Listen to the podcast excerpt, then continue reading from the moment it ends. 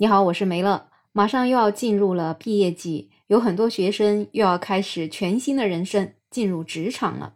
那么关于职场的很多传说，我们这些年也听到了很多，比如说零零后整顿职场啊，大家开始躺平式上班啊，等等。听起来新一代的打工人好像是特别特别的潇洒，但是事实上呢，这样的比例其实并不是那么高的。大多数人仍然被职场所困，特别是关于工作跟生活如何平衡呢，也成了很多人的一个基本的诉求。那么，到底我们怎样才能平衡工作和生活呢？其实，在这个里面困扰了很多人的一个问题，就是如何跟同事相处。毕竟，上班的时间其实挺长的，一天二十四个小时，有八个小时在睡觉，然后大概有十个小时左右的时间，可能是跟同事在相处。而这个相处的时间也真的是远远大于了自己的朋友或者是自己的家人，所以很多人呢，其实真的是把自己的所有的感情都投入到了跟同事的相处当中，最后发现啊，结果却不尽如人意。你看起来已经是一腔热血、一腔真诚的对待他，结果最后可能背后捅你一刀的也是你最信任的同事。就像我自己就有这样的经历。觉得那位同事跟你的关系特别好，真的是对他掏心掏肺。其实后来想想才发现，原来是你当时的工作岗位对他是有利的。等有一天，当你的工作岗位发生了变化，可能是跟他处在一个同样的平台，甚至是有一些竞争模式的时候，他对你的态度真的就是一百八十度的大转弯。在那个时候，其实心里啊还真的是蛮受伤的。但后来自己冷静下来想一想，就发现其实问题的源头难道不是在自己吗？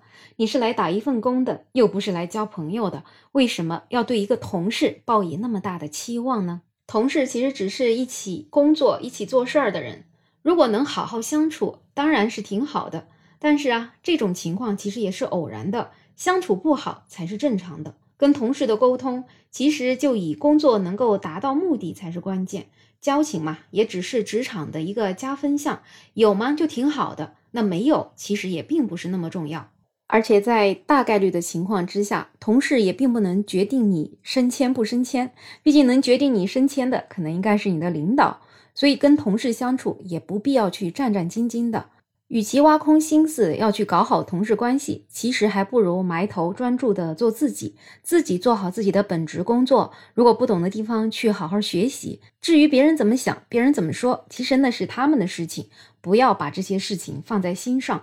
如果这些事儿过于的放在心上，其实你就陷入了自己的一个精神内耗，最后呢，自己工作特别特别的不开心，然后工作的成果也并不见得能够取得一定的成绩。所以在职场里面，不要高估你跟任何人的关系。职场的这种利益纠纷，远比你想象的要复杂的多。你可能前一秒钟觉得跟他还是个好朋友，你们在一起开心的聊天儿，在数落着其他同事的优点缺点的时候，结果没想到背后他可能就是你的敌人。你把你的底细在他面前暴露的越多，那你留给他的把柄可也就越多了。特别特别是要切记，不要在同事面前讨论其他同事的缺点。